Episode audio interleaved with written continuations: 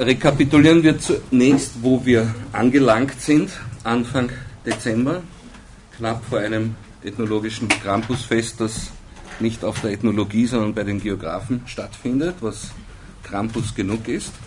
Wir haben in einem Abschnitt 1 Einleitung, Methoden und Fragestellung diskutiert und erörtert und wir sind nun am Ende eines Abschnitts 2, der theoretische Grundlagen behandelt hat, bevor wir ab dem nächsten Mal in den Abschnitt 3 dieser Vorlesung übertreten, anhand der Fallbeispiele mit Hilfe studentischer Referate vor und nach Weihnachten.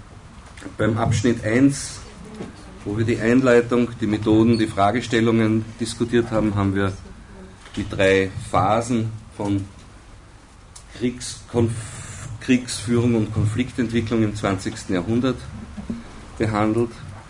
Wir haben typische Verläufe von Krisenentwicklungen und Konflikteskalationen anhand dieser paradigmatischen Kurve erörtert und wir haben schließlich am Beispiel der Baruja dargelegt, dass Gewalt nicht Gewalt ist, dass es symbolische Gewalt gibt, die sich mit einem Minimum von Zerstörung begnügt und dass es Massengewalt gibt, die eben die Optimierung der Zerstörung des Gegners äh, bezweckt und dass die Auseinandersetzung mit fremden Kulturen uns gerade helfen kann, auch und, und, die, und besonders die eigene Kultur und Gesellschaft kritisch zu hinterfragen. Wir haben dann im Abschnitt 2 theoretische Grundlagen problemorientiert im Hinblick auf ihre Anwendung erörtert. Zunächst im ersten Schritt anhand der Thematik von Ehre und Schande und anhand der The Thematik segmentärer Systeme zum Somalia-Konflikt, wobei wir darauf hingewiesen haben, dass diese beiden Konzepte von Ehre und Schande und von segmentären Systemen notwendige, aber nicht hinreichende Erklärungsansätze liefern und dass man über diese notwendigen ethnologischen Theorie-Inputs hinaus auch noch die Besonderheiten der Nachhol-Kalten Krieg-Situation am Horn von Afrika äh, und seiner Rolle als strategischen Punkt entlang der Ölroute nach Europa zu berücksichtigen hat. Wir haben in einem zweiten Schritt in diesem bisherigen zweiten Abschnitt zu den theoretischen Grundlagen uns dann mit dem Neonationalismus in Europa befasst haben ihn unterschieden vom alten Nationalismus, wir haben ihn unterschieden von Separatismus in manchen Teilen des heutigen Europas, wie er im baskischen oder im korsischen Fall gegeben ist. Und wir haben darauf hingewiesen, dass der Neonationalismus in Westeuropa, also EU-Raum und European Economic Space, europäischer Wirtschaftsraum, vor allem grassiert in kleinen, sehr wohlhabenden Ländern. Und zuletzt hatten wir uns mit dem Terrorismus neuen Typs auseinandergesetzt, anhand der Ereignisse am und seit dem 11. September, auch rund um die von Osama bin Laden geleitete Al-Qaida. Heute also kommen wir zum letzten Teil dieses äh, Kapitels zu theoretischen Grundlagen, bevor wir dann in den Abschnitt 3 Fallbeispiele einsteigen. Bevor wir uns mit diesem letzten Teil der theoretischen Grundlagen befassen, lassen Sie mich noch einmal ein bisschen genauer die bisherigen drei theoretischen Erörterungen Revue passieren zu Somalia, zum Neonationalismus und zum Terrorismus neuen Typs. Weil es sich ja um theoretische Erörterungen handelt und weil es darum ging, genauer nachzufragen, was die Ethnologie für diese Problemfälle beizusteuern hat, war hier natürlich sehr viel von Ursachen und von Hintergründen von Konflikten die Rede. Und ein bisschen weniger noch von Lösungen.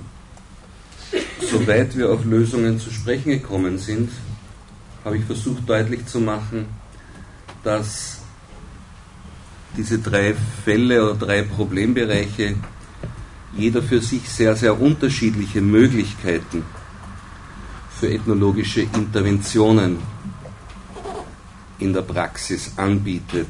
Interventionen im Hinblick auf Eskalationseindämmung, auf Schlichtungsmöglichkeiten und im Hinblick auf Beilegung, was ja drei verschiedene Dinge sind. Eindämmung, Schlichtung und Beilegung wären die drei optimalen Phasen im Rahmen friedensstiftender Maßnahmen. Eine folgt auf die andere. Von diesen drei optimalen Phasen konnte also hier deswegen noch nicht sehr viel die Rede sein. Warum? Nicht deswegen, weil das unwichtig ist, sondern ganz im Gegenteil. Gerade deswegen, weil es einem sehr wichtig ist, solide, wenn es einem sehr wichtig ist, solide friedensfördernde Maßnahmen äh, zu erkunden, muss man ebenso wie ein guter Therapeut und ebenso wie ein guter Arzt und ebenso wie ein guter Rechtsberater auch in der ethnologischen Friedensforschung alles daran setzen, dass eine solide Diagnose allem vorangeht. Ohne eine solide und umfassende Diagnose haben Therapien nirgendwo einen Sinn, sondern verkommen zu Kurpfuscherei. Das gilt für die Medizin genauso wie für die Psychotherapie, das gilt für die Rechtsberatung genauso wie für ethnologische Friedenseinsätze. Das heißt aber keineswegs, dass die Diagnose selbst wiederum eine Ausrede werden darf, dass man also Jahre und Jahrzehnte lang etwa nur Grundlagenforschung äh, betreibt, bis man dann endlich am St. Nimmerleinstag genügend äh, diagnostisches Material beisammen hat, um dann vielleicht irgendwann in ferner, ferner Zukunft äh, praktisch tätig werden zu können. Das ist damit nicht gesagt und das darf damit auch nicht gesagt werden. Man darf die beiden Dinge also ganz sicher nicht gegeneinander ausspielen, aber man muss sie miteinander im Zusammenhang sehen und da meine ich auch in praktischen ethnologischen Einsätzen äh, ist es unbedingt notwendig, auf der Verbindung von beiden zu beharren, von Grundlagen und Anwendung von diagnostischem und möglichen therapeutischen äh, äh, Verfahren, um hier bei der medizinischen Metapher zu bleiben.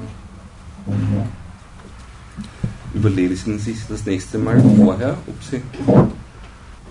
Wenn wir also kurz rekapitulieren, worum es uns ging in den bisherigen Vorlesungen äh, und in diesen drei theoretischen Grundlagen, dann darum, die Möglichkeiten für Beilegungsmaßnahmen zu sondieren.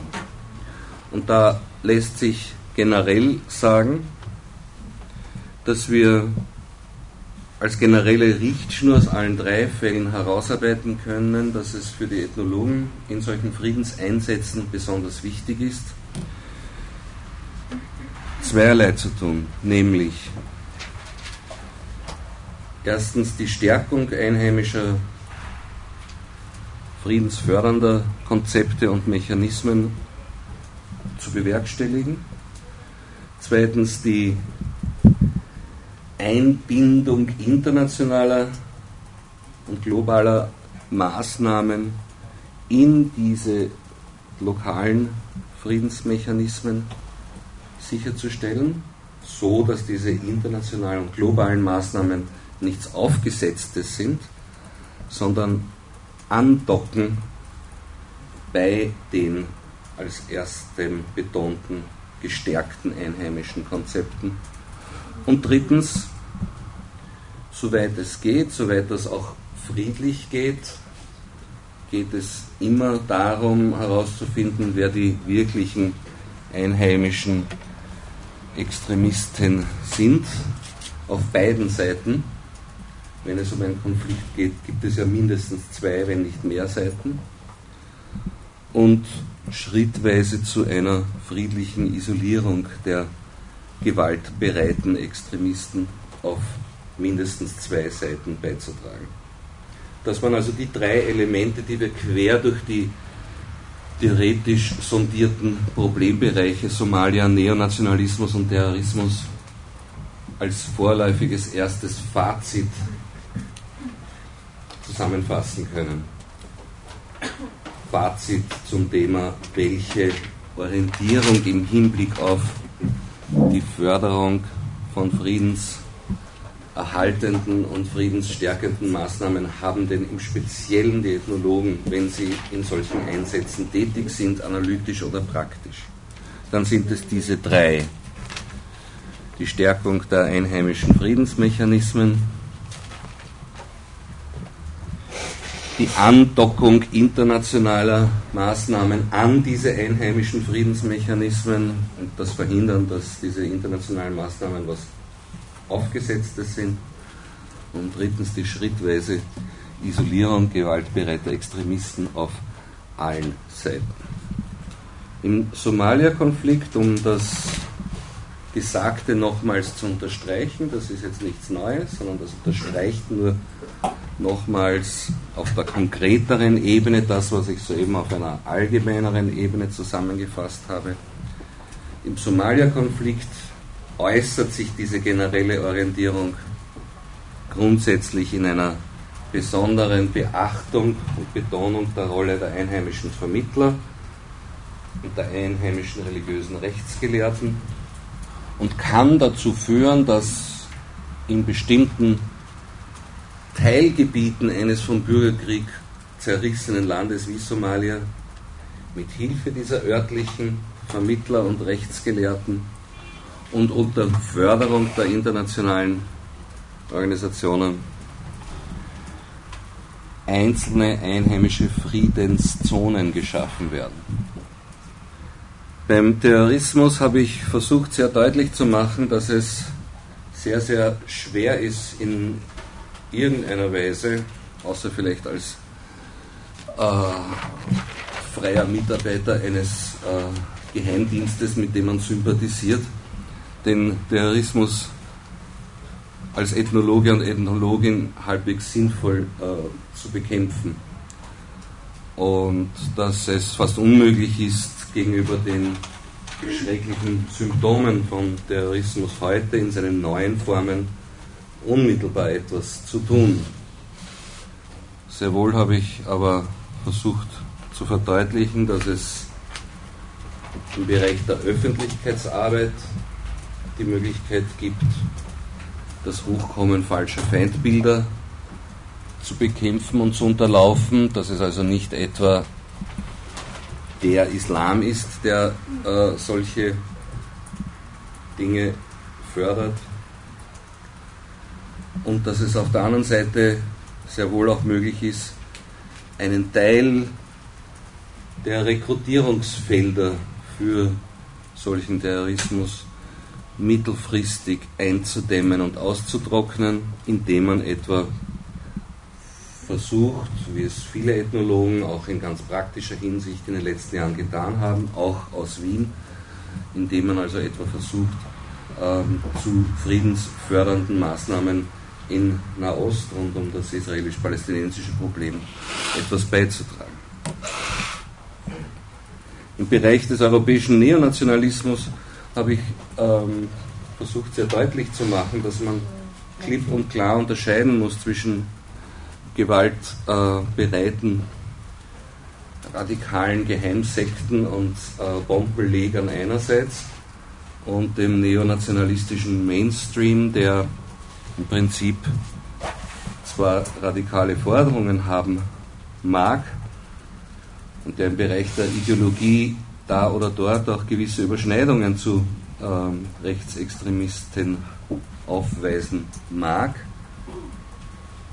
der aber im Prinzip dennoch mit parlamentarischen und demokratischen Mitteln tätig ist und sogar bis zu einem gewissen Grad, äh, wenn man so will, dazu beiträgt, dass die offene Gewalt des Mobs von der Straße weg in institutionalisiertere Bahnen hingelenkt wird. Bedenken Sie, dass es in Spanien, Großbritannien oder Deutschland keine neonationalistischen Parteien in den Parlamenten gibt, aber genau in diesen Ländern sehr wohl äh, es immer wieder Lynchmorde an Ausländern, brennende Asylheime, riesige Krawalle in Industriestädten, Übergriffe auf migrantische Einwanderer äh, in großem Stil gab. Solange also solche Konstellationen zwar soziale und politische Spannungen erzeugen, aber keine Gewaltmaßnahmen mit sich bringen, denke ich, dass auch Ethnologen äh, diese Unterscheidung sorgfältig beachten sollten und ihre ähm, Fähigkeit zur Kritik sinnvoll darauf abstellen. Von diesen Ansätzen ausgehend äh, scheint es mir also sehr sinnvoll und zukunftsträchtig, sich schon frühzeitig in der ethnologischen Ausbildung auf den Bereich von Friedens- und Konfliktforschung hin zu orientieren. Zum einen durch regionale und sachliche Spezialisierung, zum anderen aber auch, indem man Praktika durchführt, Zusatzausbildungen anstrebt, wie sie etwa von der European Peace University in Stadt Schleining angeboten werden, im Rahmen von äh, postgraduierten Ausbildungen wie den Master of Advanced Studies, den es dort gibt im Bereich von Friedensforschung, also die EPU, European Peace University in Stadt Schleining mit AI im Bereich äh, des Südburgenlandes ist eine von vielen äh, Universitäten im EU-Raum für Postgraduiertenausbildung, die entsprechende friedensfördernde äh, Qualifikationen zusätzlich und nach dem Magisterstudium anbietet. Und indem man auf einem dieser Wege letztlich auch versucht, im Bereich von NGOs, also von Non-Governmental Organizations oder Nichtregierungsorganisationen. Oder im Bereich von internationalen Organisationen wie den OSZE, Organisation für Sicherheit und Zusammenarbeit in Europa, dem United Nations Voluntary Service oder auch im Zusammenhang mit EU geförderten Maßnahmen Einsatzmöglichkeiten sich zu erschließen.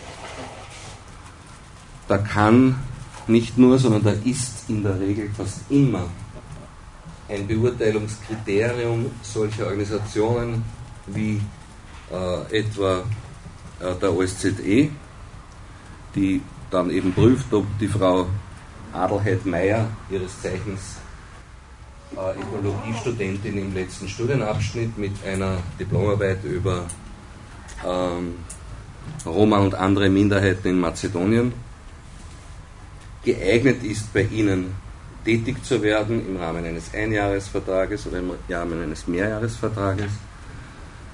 Da ist es also fast immer in so einem Fall nicht nur günstig, sondern fast eine notwendige Voraussetzung, dass die Frau Adelheid Meyer nicht nur halbwegs gut studiert hat, nicht nur eine Diplomarbeit in dem Bereich äh, verfasst hat, der ungefähr dort liegt, wo sie auch zum Einsatz kommen möchte, sondern dass sie darüber hinaus, wie gesagt, ich sage es noch einmal, weil es sie hier und jetzt betrifft, dass sie darüber hinaus auch eine erklägliche Zahl von Praktika-Jahren vorweisen kann in einschlägigen Feldern, sei es in der Organisation Hemayat, die in Wien Folteropfer unterstützt und betreut, sei es bei Amnesty International, sei es bei den Médecins Sans Frontières, den Ärzten ohne Grenzen oder wo auch immer. Es gibt hier viele, viele Möglichkeiten für freiwillige Hilfseinsätze.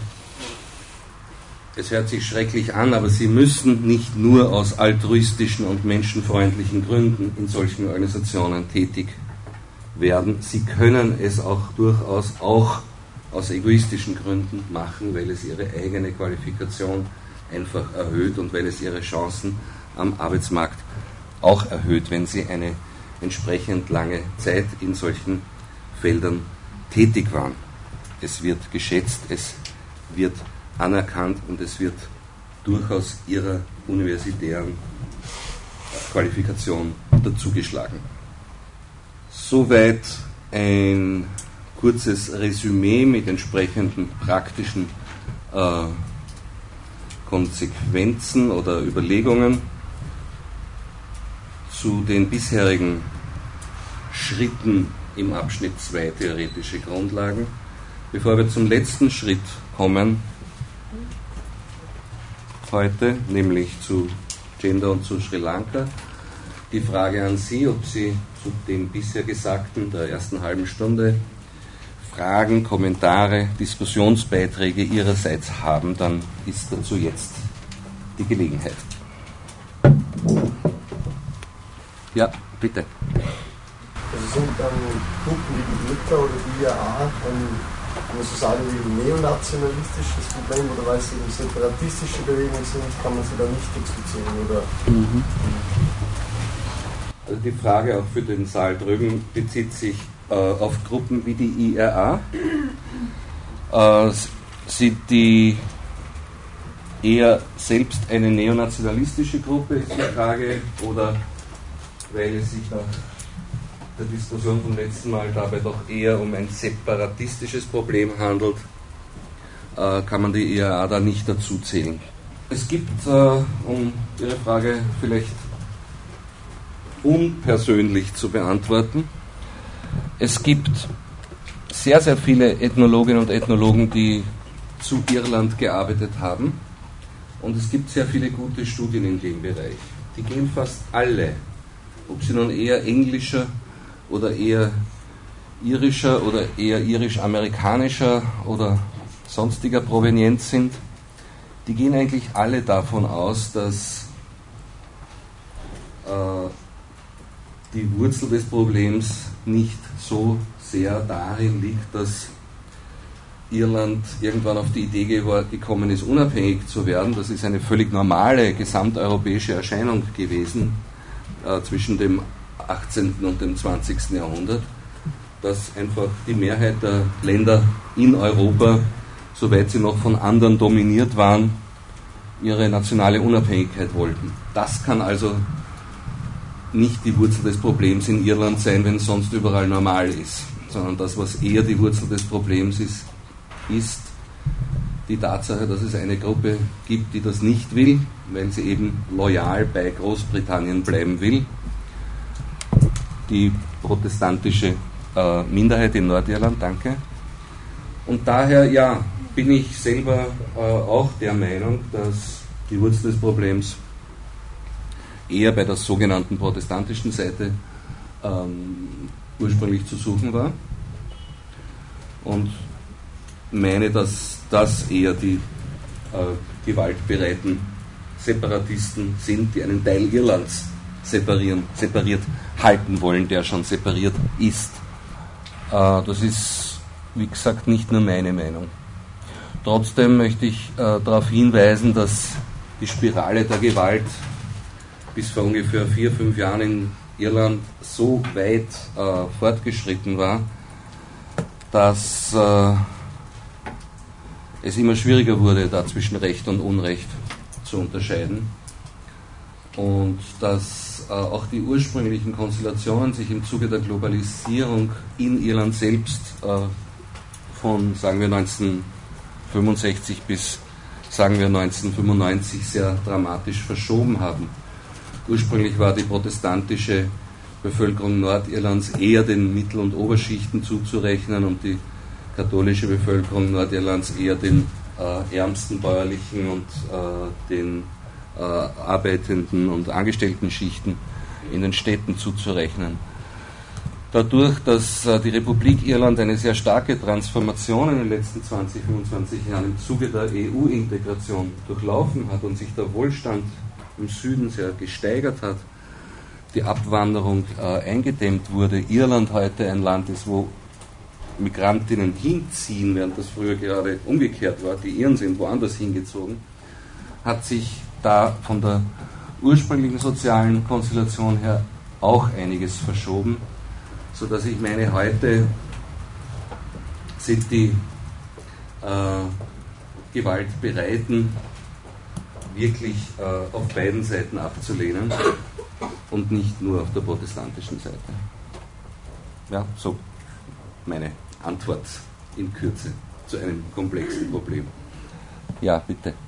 Wie groß schätzen Sie die, die Gefahren, dass Somalia als eines der nächsten Länder im Krieg gegen den Terrorismus wird? Mhm.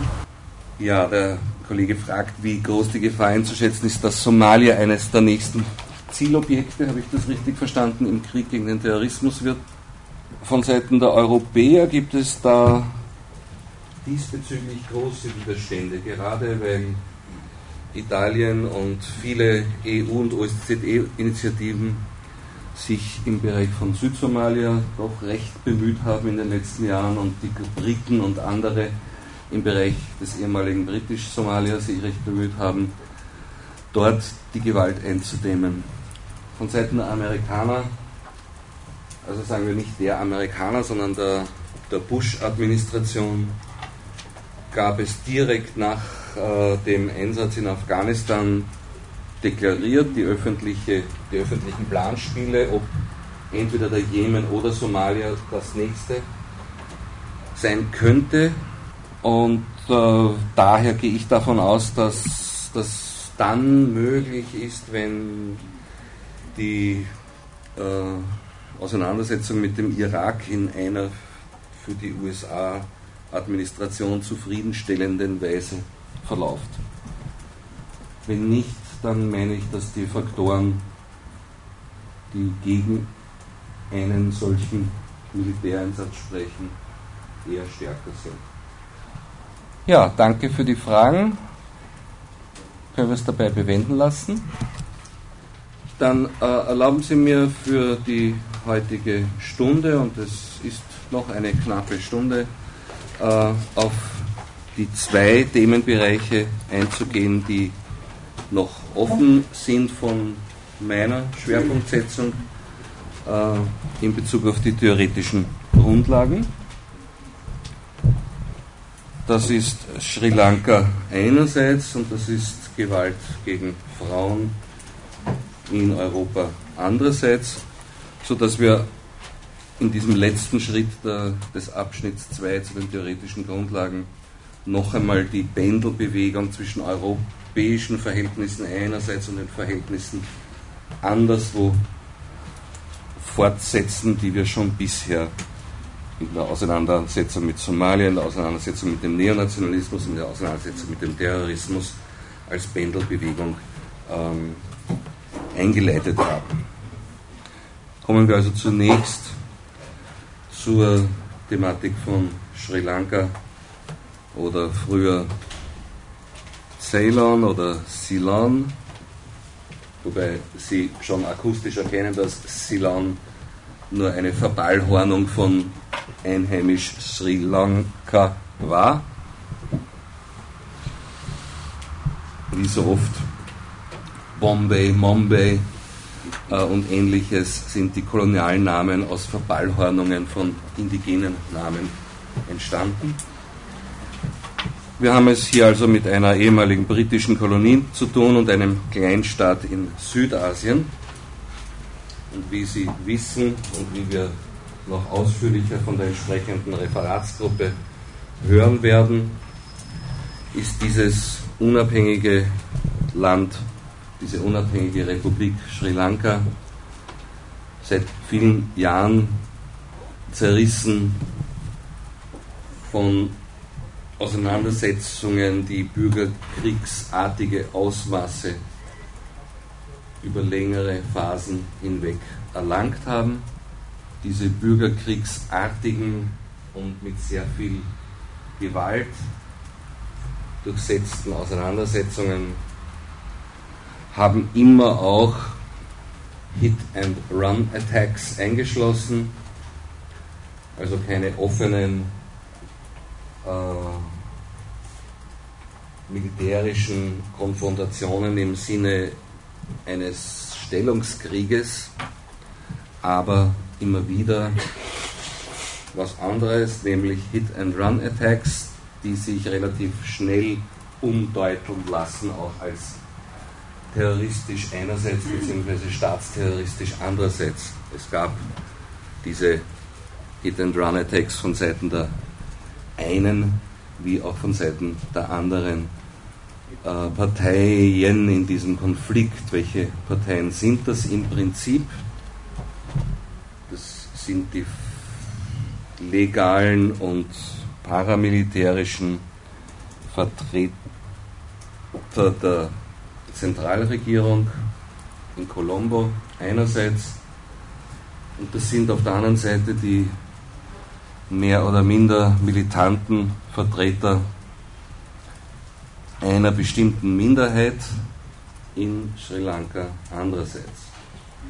Die Vertreter der Zentralregierung vertreten zugleich eine Sprachgruppe, die in Sri Lanka eine relative Mehrheit hat. Diese Sprachgruppe heißt Sinhalesisch und zugleich vertritt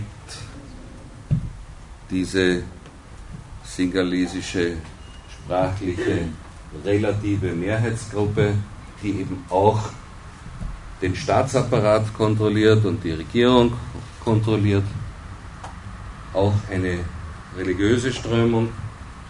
Und das ist eine ganz bestimmte Variante von Buddhismus. Hier geht es nicht darum, Stereotypen zu schaffen. Deswegen sage ich gleich von Anfang an, nicht alle Vertreter in der Zentralregierung sprechen Singalesisch. Nicht alle äh, Singalesisch-Sprachigen sind Buddhisten. Ja? Das sind keine 1 zu 1 Zuordnungen. Die gibt es in der Ethnologie fast nie. Das sind ungefähre Überschneidungen von größeren oder kleineren Teilen der jeweiligen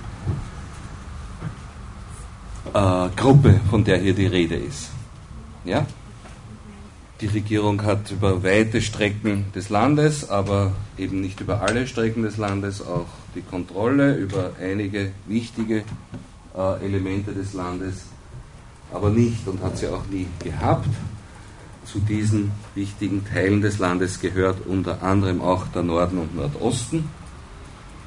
Diesen Norden und Nordosten in der nord nordöstlichen Peripherie, wenn wir so arbeiten wollen, Zentrum versus Peripherie, wäre eine Möglichkeit, diese Situation einmal im Groben zu analysieren. In dieser periphereren Nord- und Nordostregion des Landes, aber nicht nur dort, liegt eine nicht unbedeutende sprachliche Gruppe, nämlich jene der Tamilen. Und die Mehrheit, aber wiederum nicht alle tamilischen, tamilsprachigen Bevölkerungsgruppen in Sri Lanka sind in religiöser Hinsicht verschiedenen Varianten des Hinduismus zuzuordnen. Zugleich ist ähnlich wie wir vorhin schon in der Diskussion um Irland angedeutet haben, auch hier die Sache so, dass eine reine Reduktion des Konfliktes auf singalesische Buddhisten kämpfen gegen tamilische Hinduisten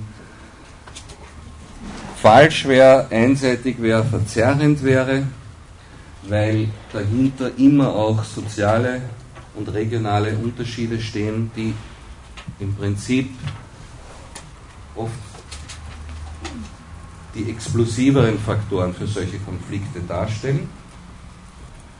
Hier spielen also sehr stark die sozialen Unterschiede zwischen Küstenregionen mit mancherlei Benachteiligung für einige, aber nicht alle ihrer Bewohner